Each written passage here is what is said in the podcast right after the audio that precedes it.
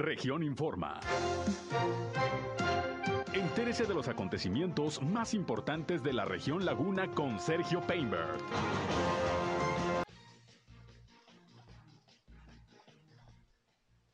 El próximo lunes regresan a clases presenciales los alumnos de educación básica en el estado de Durango. El retorno será gradual. Esta mañana en Matamoros, el gobernador Miguel Ángel Riquelme entregó patrullas, posteriormente también obras de pavimentación en Viesca. Hay nuevo presidente de Canacintra, Gómez Palacio. Refuerzan el operativo Cero Tolerancia en Torreón para respetar los protocolos sanitarios. Recolectan en Torreón más de 300 toneladas de cacharros para evitar el dengue. Esto es algo de lo más importante, de lo más relevante que le tengo de información, de noticias aquí en esta segunda emisión de Región Informa. Gracias como siempre por acompañarnos. Son las 13 horas, una de la tarde con dos minutos de este viernes. Gracias a Dios es viernes, el último tirón de la semana y aquí estamos como siempre informándoles 28 de enero del año 2022. Yo soy Sergio Peinbert, usted ya me conoce y estamos ya listos para informarles aquí a través del 103.5 de frecuencia modulada Región Radio, una estación más del grupo Región, la Radio Grande de Coahuila. Acompáñenos, quédense con nosotros. Vamos a la información. el clima.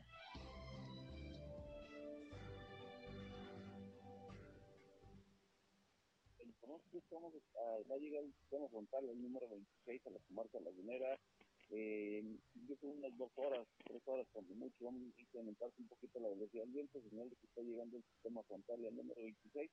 Esto traerá como consecuencia que se presenten temperaturas máximas de entre los eh, 16 a los 18 grados centígrados el día de hoy. En la temperatura mínima eh, hoy tuvimos eh, 8 grados centígrados, para mañana estamos esperando entre los 5 a los 7 grados, una ligera disminución en la temperatura. Eh, cielo de nublado a medio nublado, sin posibilidades de precipitación aquí en las que es la zona urbana. Sin embargo, posiblemente tengamos algunas lluvias en lo que es el municipio de Lerdo, el municipio de, de Gómez Palacio, rumbo a lo que sería Cañón de Fernández, un poquito cercano a lo que sería eh, donde necesitar que tengamos un tipo de precipitación muy ligera, por cierto, y aquí en la comarca lagunera, aquí perdón, en la zona urbana es muy poco probable que se presente precipitación, si acaso se llegara a presentarse una precipitación muy ligera, inapreciable o menor los 5 milímetros, y bueno, este sistema frontal pasaría rápidamente y el domingo por la tarde estaríamos amaneciendo con temperaturas de, perdón, domingo tendríamos temperaturas de 26 a 27 grados centígrados. El clima.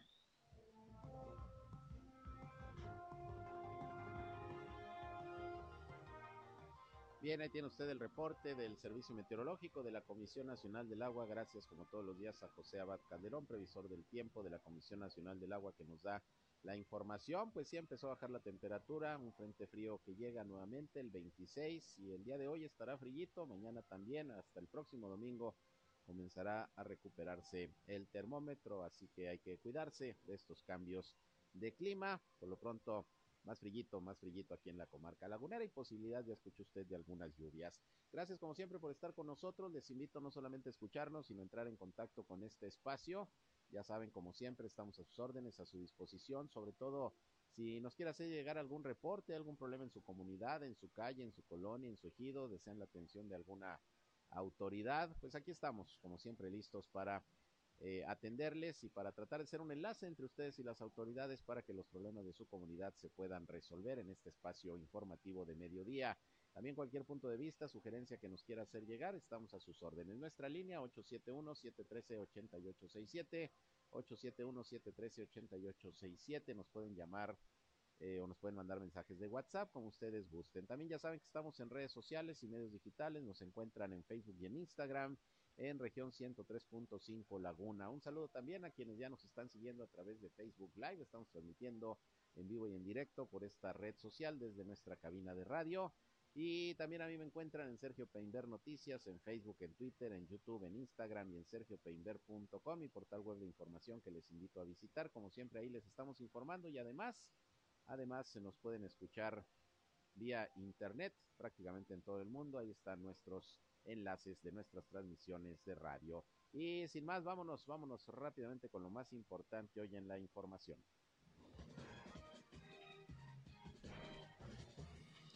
Bueno, y vámonos como siempre, iniciando con eh, los reportes de la pandemia del COVID-19 en Coahuila y en Durango. En Coahuila estamos en espera del reporte. Ayer fueron más de 1.333 nuevos contagios. Vamos a ver cómo viene el reporte de hoy, pero ya muy temprana hora, el eh, secretario de Salud de Durango, Sergio González Romero, dio el reporte de cómo está la entidad precisamente el día de hoy en cuanto a contagios, decesos y el acumulado de el COVID durante lo que va de la pandemia. Vamos a escuchar lo que informó Sergio González Romero esta mañana, secretario de Salud de Durango.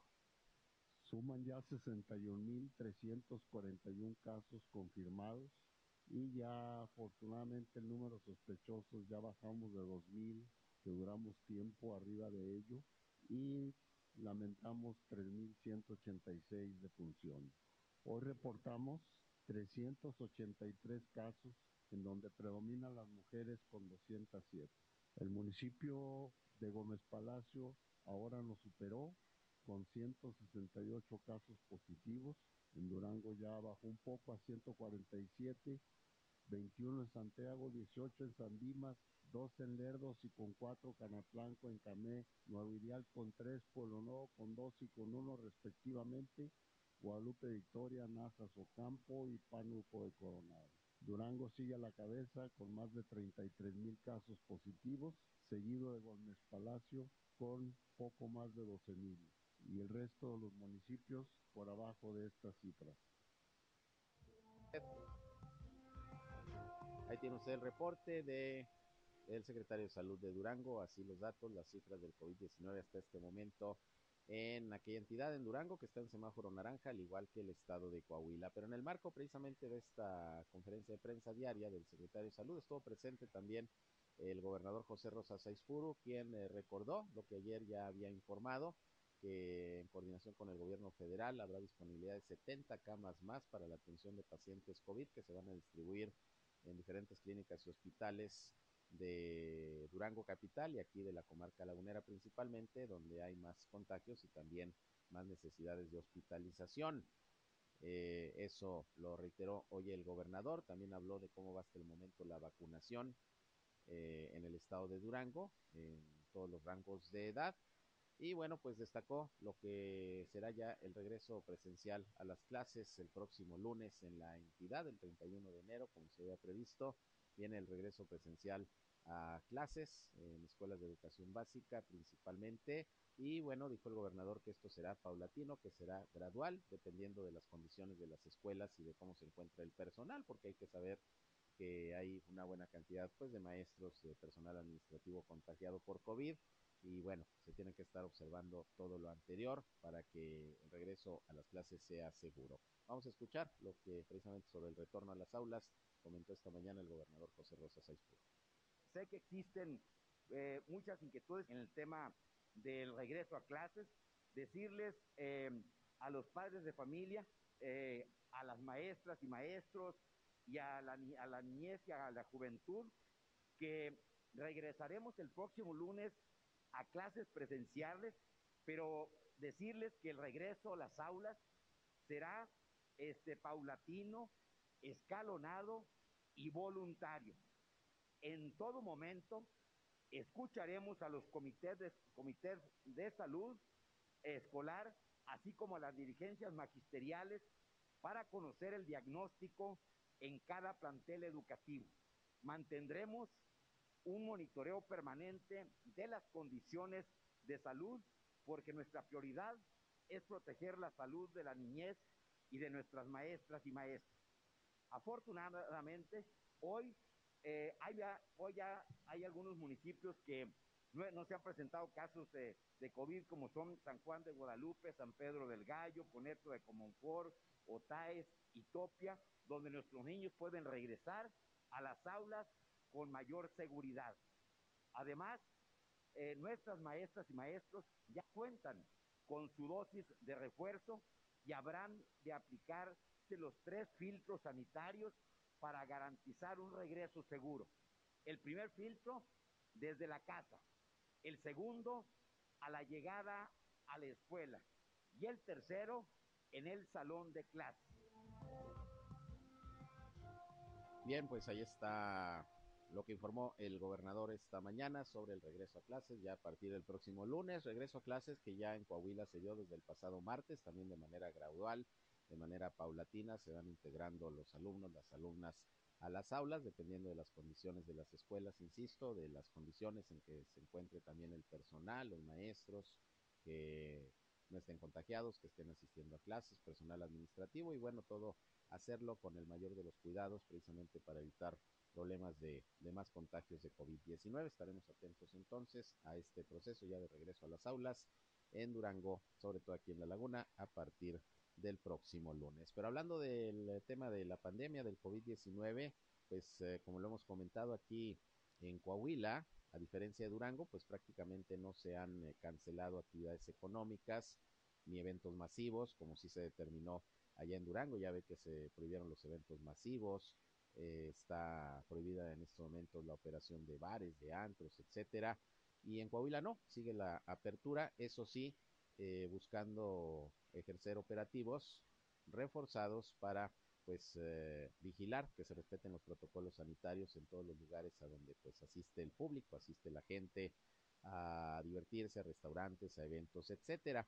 Y precisamente César Alvarado, que es el nuevo titular del área de control de padrones de la Secretaría de Finanzas del Estado, que está a cargo del operativo Cero Tolerancia, junto con las autoridades municipales, dijo que, bueno, se han reforzado estos operativos de vigilancia e incluso ya no solamente se están haciendo por las noches, los fines de semana, sino también en turnos por la tarde, en turno diurno. Vamos a escuchar lo que comentó precisamente César Alvarado sobre pues cómo están vigilando que se cumplan los protocolos sanitarios, sobre todo aquí en Torreón con el horario diurno en los centros comerciales, paradas de autobuses e instituciones bancarias. Centros comerciales que cumplan con los protocolos para la prevención y contención del COVID-19, es decir, que tengan su cubrebocas, termómetro de temperatura y gel antibacterial en las entradas y la señalética que te invite a utilizar el cubrebocas y el distanciamiento en las cajas. En lo que es a, el área de autotransportes, que lo coordina la dirección de autotransportes Transportes Municipal es detectar que los autobuses cuenten con las disposiciones que emite la Secretaría de Salud para la contención y prevención del COVID, que es el uso constante de cubrebocas y permanente de los conductores de las unidades y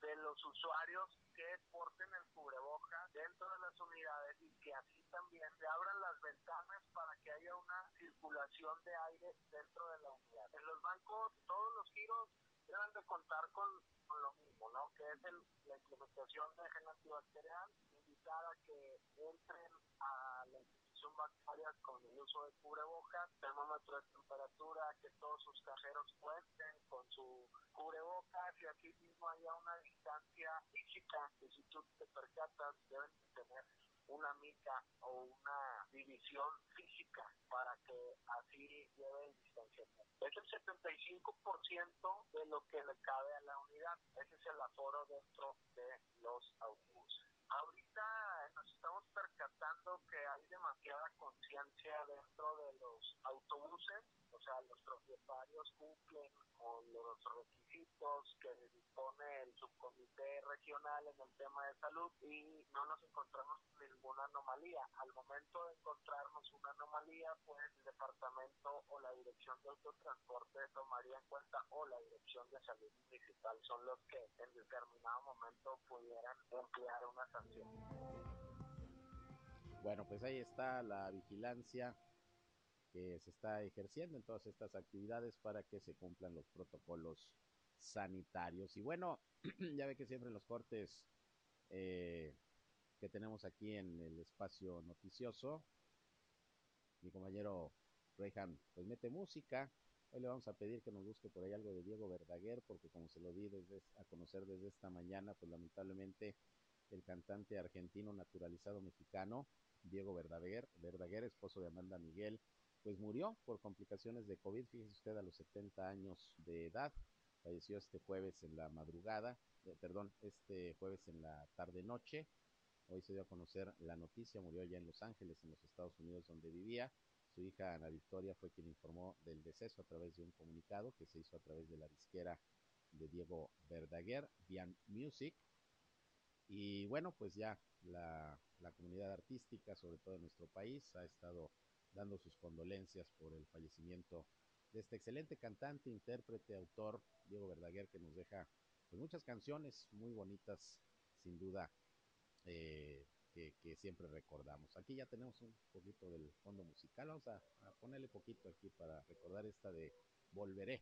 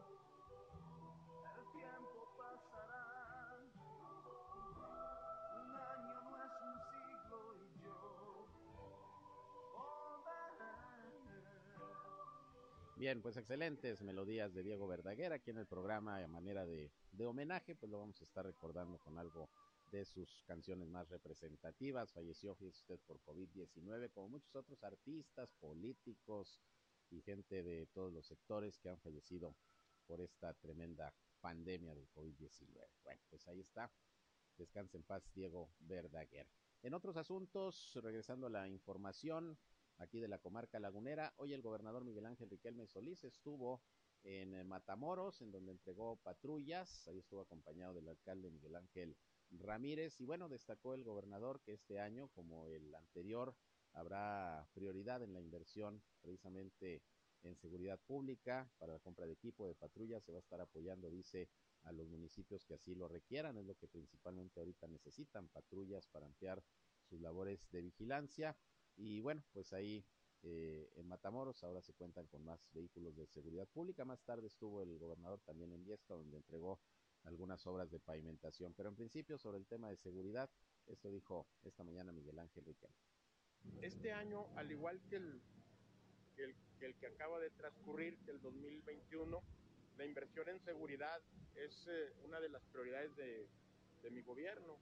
Ha, habremos de habremos de ejercer casi 1.800 millones de pesos en materia de, en materia de seguridad. Y, ¿Y qué nos falta? Bueno, pues entregar el cuartel de Acuña, eh, la construcción de dos más en la brecha del gas y de otro cuartel más eh, en nuestros límites con Zacatecas. Eh, eso, eso, es lo que nos falta, pero ya son pequeñas bases militares, ya no son tan costosas como lo fue, como, lo, como fue la erogación del cuartel de, de Acuña, una, una parte que eh, faltaba para poder blindar nuestra entidad eh, dentro de, de nuestras eh, regiones, de, este, en la parte, sobre todo en la parte, en la parte norte, ¿no? Pero es, esa es más o menos la inversión que habremos de tener. Habremos de entregar patrullas también a los municipios. Vamos a complementar con inversión estatal, apoyando a los, a los, a los municipios con la adquisición de, equipos, sobre todo en patrullas que están eh, ahorita, eh, creo que es la principal necesidad, la adquisición de, de unidades. Bien, pues ahí tienen ustedes lo que dijo el gobernador, se seguirá apoyando el área de seguridad pública y a los municipios que en estos momentos están eh, nuevas administraciones llegando y que requieren pues también de apoyos en esta materia. Pero también habló el gobernador de una reciente reunión que tuvo con eh, sus homólogos de varios estados, los que conforman o conformaban, ya no sabemos, esta llamada alianza federalista en donde, bueno, pues eh, por una u otra razón ya no está operando como en un principio. Pero dice el gobernador que, bueno, eh, más adelante, en unas semanas más, los gobernadores eh, del país que conformaban esta alianza y los que pudieran integrarse eh, van a analizar, bueno, eh, qué va a pasar con este organismo. Mientras tanto, pues buscará sobre todo coordinación con Tamaulipas, con Nuevo León, con Durango, para el tema de la seguridad. Vamos a escuchar también sobre este tema de, de la Alianza Federalista y los gobernadores, comentó esta mañana Miguel Ángel Riquelme. Pues es parte de lo que platicamos, pero ya, ya daremos a conocer más adelante, una vez que nos juntemos eh, próximamente, cuál, cuál será pues el replanteamiento que, hará la Alianza Federalista o, o como se llame de aquí en adelante. Seguimos juntos y seguimos compartiendo problemas y además eh, eh, información que, nos, que también eso pues eh, nos ayuda a resolver problemáticas locales en cada, en, cada, en cada entidad. Fue buena la reunión, estuvo Alfaro, Diego Sinoé, gobernador anfitrión, eh, Cabeza de Vaca, gobernador de Tamaulipas y, y, su servidor. Vamos a trabajar primero en, en el replanteamiento entre los cuatro y luego ya veremos qué, qué es lo que sigue ¿no? con, la, con la alianza. ¿no?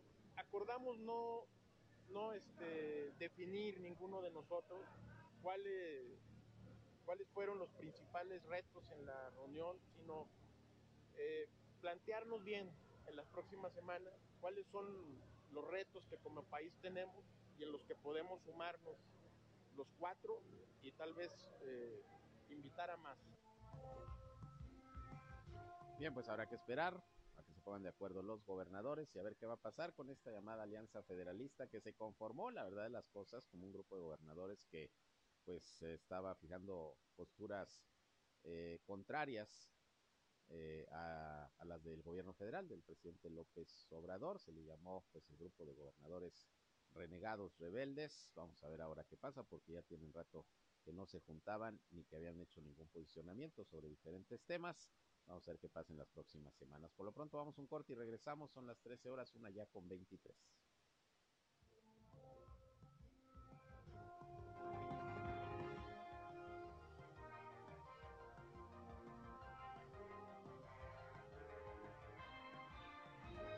Región Informa.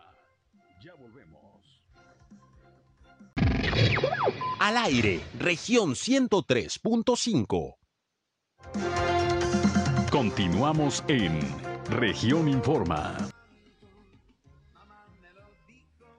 Bien, eh, regresamos una con 28 minutos, aquí recordando al desaparecido recientemente fallecido Diego Verdaguer, fallecido por COVID-19, lo que son las cosas. Bueno, fíjense que Alfonso Montellano, hace unos días eh, lo entrevisté, platiqué con él como vicepresidente de Canacintra Gómez Palacio y resulta que pues ya es eh, presidente, lo eligieron para hacerse cargo de la nueva mesa directiva de este organismo empresarial y lo tengo nuevamente en la línea telefónica para, para platicar con él. ¿Cómo estás, Alfonso? Me da gusto saludarte otra vez. Buenas tardes. ¿Qué tal? Buenas tardes, Sergio. A tus órdenes. A ver, pues aquí ya estaba cambiando mi contacto de del celular donde tengo tu teléfono, decía vicepresidente y ahora ya eres presidente. A ver, platícanos, te eligieron, ¿cuál es el plan? Sí, muchas gracias. Sí, efectivamente, el día de ayer fue la, la sesión anual ordinaria de, de Canacintra Gómez Palacio, en donde se renovó la mesa directiva y me tocó, pues, bueno, presidirla para este año. Muy bien, ¿y fuiste el único aspirante? Sí, fuimos la única, la única planilla, entonces, pues, bueno, la transición fue, fue bastante eh, sencilla y transparente. Muy bien. ¿Qué te... darle, darle continuidad a los proyectos, que no significa hacer las cosas de la misma forma, pero sí bajo el mismo enfoque. Claro, y es lo que te iba a preguntar, ¿qué te deja la pasada eh, administración eh, a cargo de Patricia Corro y qué le vas a infundir tú a, tu dirigencia? Pues la, la, verdad es que mi reconocimiento para, para el consejo anterior presidido por Pati Corro, eh, me tocó pasar una, una etapa nunca antes, nunca antes vista y que le pegó a todos los sectores, incluyendo lógicamente a, los industriales, hablando del tema de, del COVID. Eh, y a pesar de eso, pues bueno, hizo muy buena administración, dejó muy buenos, muy buenos números y, pues para ahora eh, continuaremos con, con, con, el plan de trabajo. Tenemos muchos eventos para este año que considero muy importante darle mucha presencia a la Cámara. Eh, necesitamos hacerla una cámara fuerte y tenemos muchos eventos para este año, tenemos eventos empresariales, networking, de emprendimiento, sociales, deportivos y culturales. Arrancamos en, marzo con un evento de, networking, eh, que es el Networking Grill. Haremos por ahí una, un, evento de, networking, eh, una parrillada, eh, invitando lógicamente a, los empresarios y al público en general eh, para hacer negocios, a la vez que, aprender un poquito de, ese tema ahora en, auto, que, son las, las carnes asadas y las parrilladas. ¿Cómo ves? Claro, no, no, pues muy bien. Oye, y ustedes recientemente se integraron al Consejo Lagunero de la Iniciativa Privada. Dentro de este organismo, que reúne a varios sectores de, del empresariado, también qué van a proponer, cómo van a trabajar en conjunto. Eh, bueno, eh, considero importante mencionar, Sergio, que por decisión del Consejo anterior eh, nos desincorporamos al CLIP para cerrar de alguna manera el ciclo. volveremos a, a, platicarlo ahora con el nuevo Consejo para tomar decisiones de, a qué consejos o a cámaras eh, es lo más eh, prudente eh, seguir o pertenecer. Por el momento, pues bueno, nos desincorporamos y no significa que haya una ruptura, simplemente son decisiones de consejo para que el nuevo consejo analice las diferentes opciones y posibilidades. A fin de cuentas, todo por el por el bien, pues bueno, de nuestros, de nuestros asociados, que son los empresarios. Claro, y bueno, pues un mejor panorama, ¿no? Finalmente, aunque estamos en un momento complicado por la pandemia, mejor panorama para este 2022, ya en términos económicos y obviamente sanitarios. Sí, sí, la verdad es que eh, el año pasado fue un año de, grandes retos. Esperemos que, esperemos que este año sea un año de oportunidades y como tal, eh, como Cámara, bueno, buscaremos aprovecharla y, pues darle fortaleza a nuestro sector, que es parte de nuestra misión. Muy bien, pues eh, ¿quiénes eh, te acompañan en, en el Consejo Directivo? Eh, en el Consejo Directivo está como, como secretaria eh, la licenciada Patricia Cabello Guerrero, tesorero está el licenciado Pedro Aguirre Martínez y el primer vicepresidente es Fernando Medina de Adicional a ello, pues bueno, tenemos un, consejo multisectorial, fin de cuentas representamos a muchos sectores y el objetivo es que esté eh, cada uno de esos sectores representados por uno de nuestros consejeros. Eso es. Eh, finalmente, como nuevo presidente Canacintra en Gómez Palacio, Alfonso, pues qué mensaje le das a los agremiados, a los asociados y a quienes pues todavía no se integran a, a Canacintra, que pues deben ser todavía un buen de, de empresas, de negocios, de industrias que ustedes me habían dicho anteriormente, pues iban a, a invitar, ¿no? Claro, sí, efectivamente, eh, pues primero eh, invitarlos, la verdad es que buscaremos hacer una cámara más fuerte, con mayor presencia eh, y trabajando también al interior de la cámara para dar un mejor servicio a los asociados presentes y a los posibles asociados futuros. Buscaremos por ahí este, eh, una figura de, de, aliado con las empresas más representativas de la región, con la finalidad de, darle esa fortaleza al sector industrial de nuestra región. Todo con la finalidad, lógicamente, de, atraer inversiones y de fortalecer el, desarrollo económico de la, la, región. Necesitamos que no se estanque, necesitamos seguir haciendo crecer a nuestra región. Y la única forma es pues, mantenernos unidos. Muy bien, pues ahí está el mensaje y vamos a estar muy pendientes del trabajo de la nueva mesa directiva que encabezarás en Canacintra Gómez Palacio, Alfonso, y también cualquier información que haya necesidad de dar a conocer sobre todo el sector industrial que representas, pues como siempre aquí en nuestros espacios informativos estamos uh, a la orden. Te lo agradezco mucho, Sergio, y te mando un fuerte abrazo. Igualmente, muchas gracias, éxito, suerte. Gracias. Bien, es Alfonso Montellano, nuevo presidente de Canacintra en Gómez Palacio, que el día de ayer, pues, se le eligió para dirigir los destinos de esta, de esta Cámara, de este organismo empresarial. Bien, en otras cosas, eh, fíjese que tengo una entrevista con Pablo Velázquez Villarreal, él es titular de la Unidad de Atención a Usuarios de la Comisión Nacional para la Protección y Defensa de los Usuarios de Servicios Financieros, mejor conocida como CONDUCEF. Y bueno, da algunas recomendaciones que se están emitiendo, sobre todo si usted piensa solicitar algún crédito para enfrentar pues, lo que ha sido esta cuesta de enero y los principios del año. Bueno, pues hay que tener en consideración varios puntos, pues para que después no nos salga más caro el remedio que la enfermedad. Vamos a escuchar lo que nos dijo el funcionario, es Pablo Velázquez Villarreal de la Conducef aquí en Coahuila. Primero, tener mucho cuidado con los créditos express. Los créditos express te los ofrecen así rápidamente, sin solicitar ningún tipo de requisito como comprobación de ingresos, te dicen que te van a prestar bastante dinero, una cantidad considerable, que no te consultan tu, tu historial crediticio, pero eh, generalmente en ese tipo de casos te piden un pago por adelantado de supuesta garantía, supuesta gestoría de crédito, pero al final, en el, la mayoría de los casos, no te entregan el dinero. Generalmente los bancos o las financieras que sí están debidamente establecidas, reguladas, ofrecen cantidades de dinero pues moderadas, ¿verdad? No tan no tanto y con un interés pues más acorde a la realidad. Estas otras instituciones te prestan mucho y te cobran muy poco, ¿va? Hay que desconfiar de ellas. También las instituciones financieras reguladas pues no te piden un anticipo y, el crédito no te lo tramitan tan rápido, ¿va? Eh, todas las instituciones, normalmente las formales, consultan tu historial crediticio. ¿Por qué? Pues porque tienen que conocer eh, con qué puntualidad tú realizas los pagos, y cuántos créditos tienes eh, activos y cuál es tu capacidad para, para endeudarte, ¿verdad? Esto obviamente para no caer en un sobreendeudamiento si solicitas un crédito nuevo. Particularmente cuando solicitas un crédito por medio de estos de, de aplicaciones móviles, que ahora hay muchos, hay que tener cuidado al momento sobre todo de aceptar los permisos de seguridad, privacidad que generalmente aplicación, porque al dar esas autorizaciones autorizas, valga la redundancia, a, accedan a tus contactos, a que accedan a tus fotos de tu aparato. Eh, generalmente, pues es, es, información que pues no necesariamente pues es recomendable aceptar, ¿verdad? Porque todo esto aún, ahora hemos eh, sabido de que este tipo de aplicaciones utilizan esa información en caso de que no pagues, pues para presionarte. Nosotros recomendamos acudir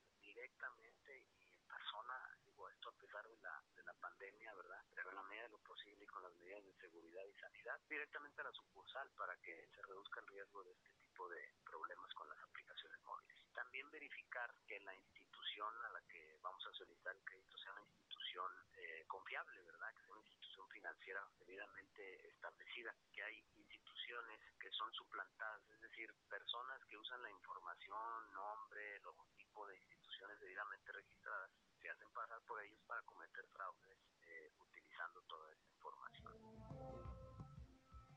Bueno, pues ahí tiene usted, son las recomendaciones de la Conducef para que si usted va a solicitar un crédito tenga en cuenta todos estos puntos, pues para que no vaya a tener algún problema. Por otra parte, fíjese que en las instalaciones de la Casa de Gobierno de, de Durango, allá en Gómez Palacio, se llevó a cabo una reunión de trabajo sobre el proyecto de iniciativa de ley para la creación de la Universidad 18 de marzo, que ya se encuentra en su fase final. Esto lo iba a conocer Osvaldo Santibáñez, subsecretario de Gobierno en la Laguna Duranguense. Precisó que se contó con la participación de Galdino Torrecillas Herrera, que es consejero general de Asuntos Jurídicos del Gobierno del Estado. Estuvo por ahí también Lorenzo Salazar, secretario general de la sección 44 del Sindicato Nacional de Trabajadores de la Educación y bueno, otros funcionarios relacionados precisamente con el tema y directivos del Instituto 18 de marzo. Osvaldo Santibáñez dijo que el propósito fue platicar sobre el proyecto de perfeccionamiento del decreto para la iniciativa de ley que va a crear la Universidad 18 de marzo, compromiso que asumió el gobernador José Rosa Saizpuru con el pueblo de Gómez Palacio tras el anhelo que se ha tenido por décadas de contar precisamente con esta Universidad 18 de marzo y pues ya se encuentra todo esto en la fase final, este proyecto de iniciativa de ley para la creación de la Universidad 18 de marzo. Osvaldo Santibáñez comentó que la próxima semana se dará continuidad al proceso con la retroalimentación de todos los participantes. Esta reunión se llevó a cabo, le digo, ahí en Gómez Palacio, en las instalaciones de la Casa de Gobierno del Gobierno del Estado de Durango. Y les recuerdo que desde esta mañana hay una brigada de atención médica de la Dirección de Salud Municipal allá en la línea verde. Tengo entendido que todavía están por ahí eh, personal médico pues atendiendo a todas las personas que así lo requieran. Son servicios totalmente gratuitos y bueno, todos los viernes van a estar acudiendo brigadas de, de salud municipal aquí en Torreón a diferentes puntos de la zona urbana, de la zona rural para ofrecer estos servicios gratuitos médicos eh, para para la población. Hoy están allá en la línea verde. Vámonos a otra pausa y regresamos. Son las 13 horas, una ya con 40 minutos. Volvemos con más.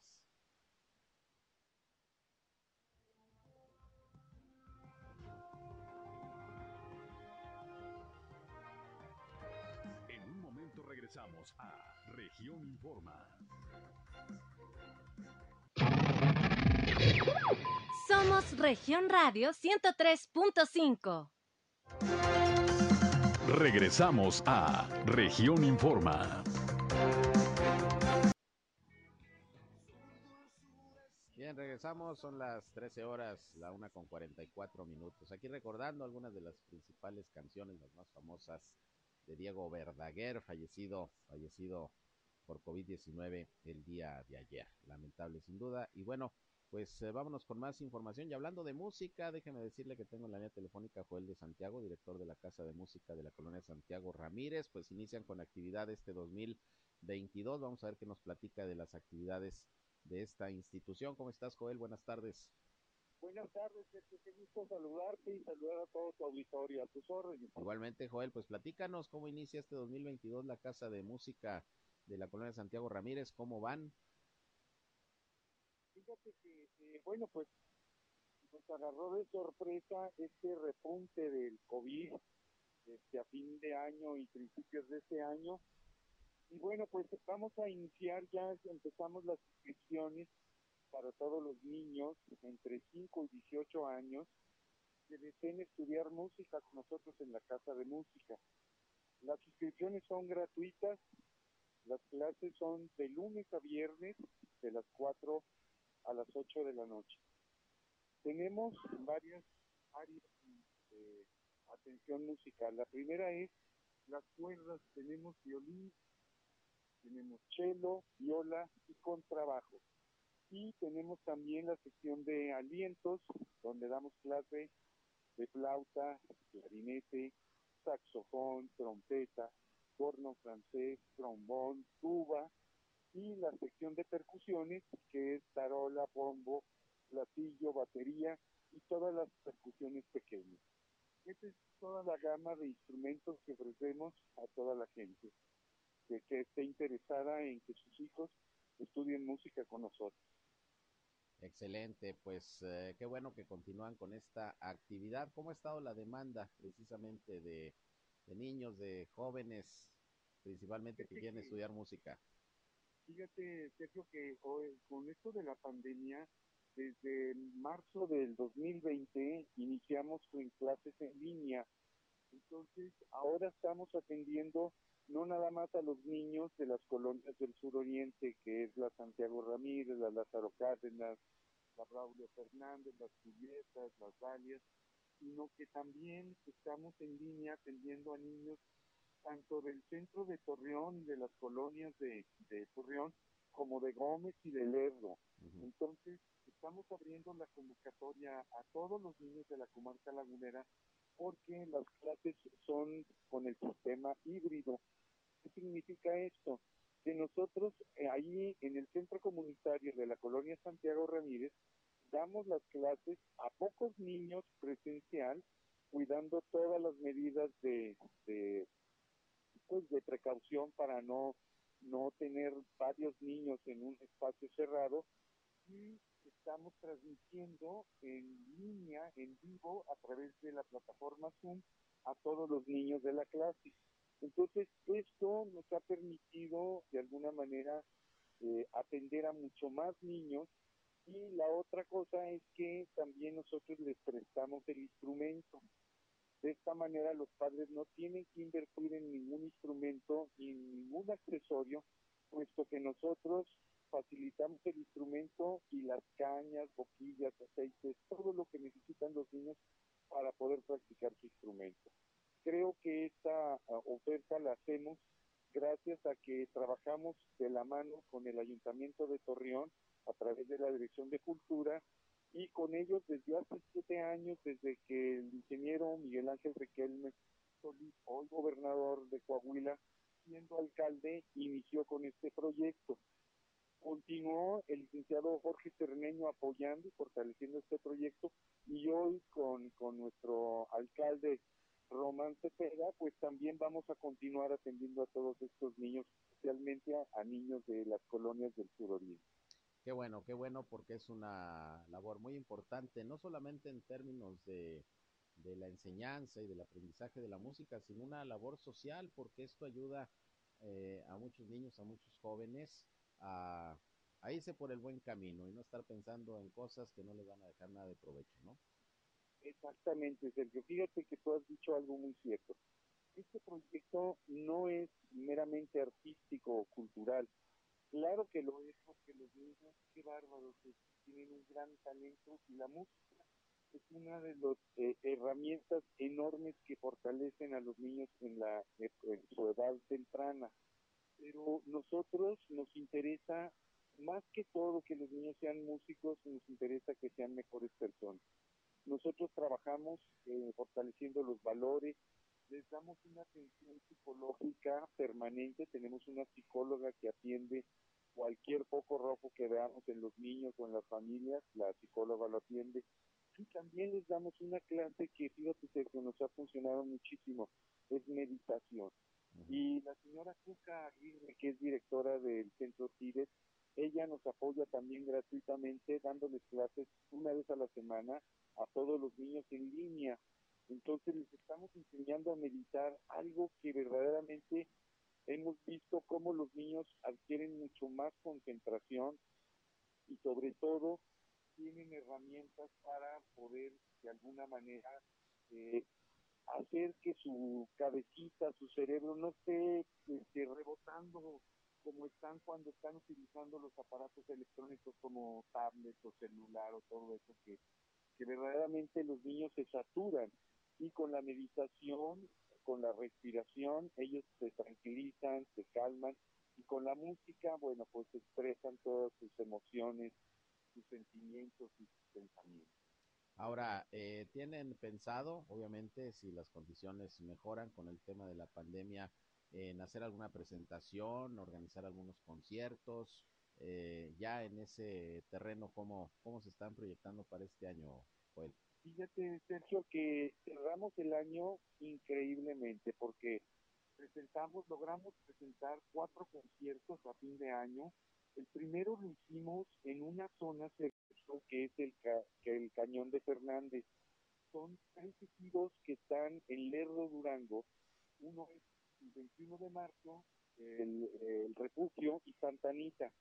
Y nos invitó una asociación que protege el Cañón de Fernández, eh, especialmente la familia eh, eh, Valdepeña Reyes, ellos patrocinaron los camiones que transportaron a todos, nos transportaron a todos los niños y a nosotros para darles un concierto allá. No sabes qué hermosa experiencia porque nadie, nadie había ido a darles un al principio fue la orquesta que presentó el ensamble de chelos, 10 chelos y un contrabajo, después el quinteto de metales con alumnos de, de, la Casa de la Música y terminamos banda, coro y toda la orquesta juntos cantando villancicos navideños.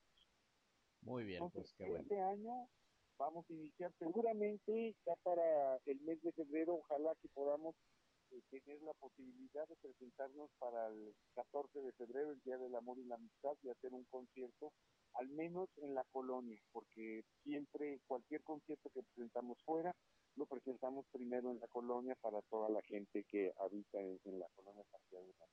Muy bien, pues eh, enhorabuena por este trabajo que se sigue realizando. Como lo dices, no solamente es una actividad artística, sino una actividad social y ojalá que cada vez más niños, niñas, jovencitos, jovencitas, pues se acerquen a la Casa de Música de la Santiago Ramírez, ahorita pues de manera virtual, pero pues hay actividad, hay clases y todo lo que nos estás comentando. Repítenos nada más, pues cómo comunicarse con ustedes, cómo inscribirse, cómo acercarse, Joel. ¿Cómo no? Mira, eh, tenemos una página en Facebook que es Casa de Música AC, Casa de Música de Torreón AC. Y ahí tenemos un formulario eh, por, internet en donde ellos pueden picarle a esa liga y automáticamente sale un formulario donde una ficha de inscripción y ellos se pueden inscribir. Ahí les pedimos todos los datos de los padres, sus teléfonos, etcétera, correo electrónico, todo. También nos pueden escribir a la, al correo electrónico Camuto AC. Camuto es Casa de Música de Torreón. Camuto AC arroba hotmail.com donde les pueden mandar un correo electrónico pidiendo informes y todo, nosotros les mandamos la ficha de, de inscripción y todo es gratuito, está abierto para todo público de niños de 5 a 18 años. Y tenemos un grupo especial que se me olvidó platicarte, lo que es muy importante. Hice un grupo de 5 años a 9 años para darles una clase que se llama Inducción al Estudio de la Música. Generalmente los niños cuando empiezan a estudiar música a esa edad, no saben ni lo que quieren, no conocen nada. Entonces, esta clase precisamente para enseñarles todos los instrumentos, este, ponerles grabaciones, videos, eh, enseñarlos a tocar los instrumentos de percusión, etcétera, para que en ese eh, semestre que va a ser de aquí a junio, los niños adquieran todos estos conocimientos y en agosto ya se inscriban con nosotros con un instrumento. Y eso pues realmente nos ha funcionado desde el año pasado porque hoy inician muchos niños ya con su instrumento chiquitos de 6, 7 años. Entonces las mamás y las familias están muy contentas porque sus hijos ya saben leer música, ya conocen los instrumentos y de alguna manera ya tienen un entrenamiento auditivo que, y psicomotriz que les va a facilitar el tocar rápidamente un instrumento. Muy bien, pues enhorabuena Joel por este trabajo que se sigue realizando por parte de la Casa de Música de Torreón, ahí de la colonia Santiago Ramírez. Y ahí está toda la información para quienes eh, deseen acercarse con ustedes. Ojalá que este año pues sea de, de éxitos y de continuidad en el trabajo que se ha realizado ya desde hace tiempo aquí en la comarca lagunera, particularmente aquí en Torreón. Muchas gracias y seguimos en contacto. Muchas gracias por tu espacio y, saludo a todo tu auditorio. Gracias, Sergio. gracias, al contrario, gracias. Buenas tardes. Fue el de Santiago, director de la Casa de Música Torreón de la colonia Santiago Ramírez. Y con esto nos vamos. Gracias por su atención a este espacio. Recuerden que a las 19 horas estoy nuevamente con ustedes, ya nuestra tercera emisión, el cierre del día, el resumen más completo de la radio en la comarca lagunera de Coahuila y de Durango, aquí a través del 103.5 de frecuencia modulada Región Radio, una estación más del Grupo Región, la Radio Grande de Coahuila. Que la sigan pasando lo mejor, cuídense del frío, va a bajar la temperatura todavía un poquito más. Aquí les estamos informando. Y se quedan con mi compañero Reyham, que nos tiene buena música en un momento más para que sigan disfrutando de este día. Yo soy Sergio Peinbert. Usted ya me conoce.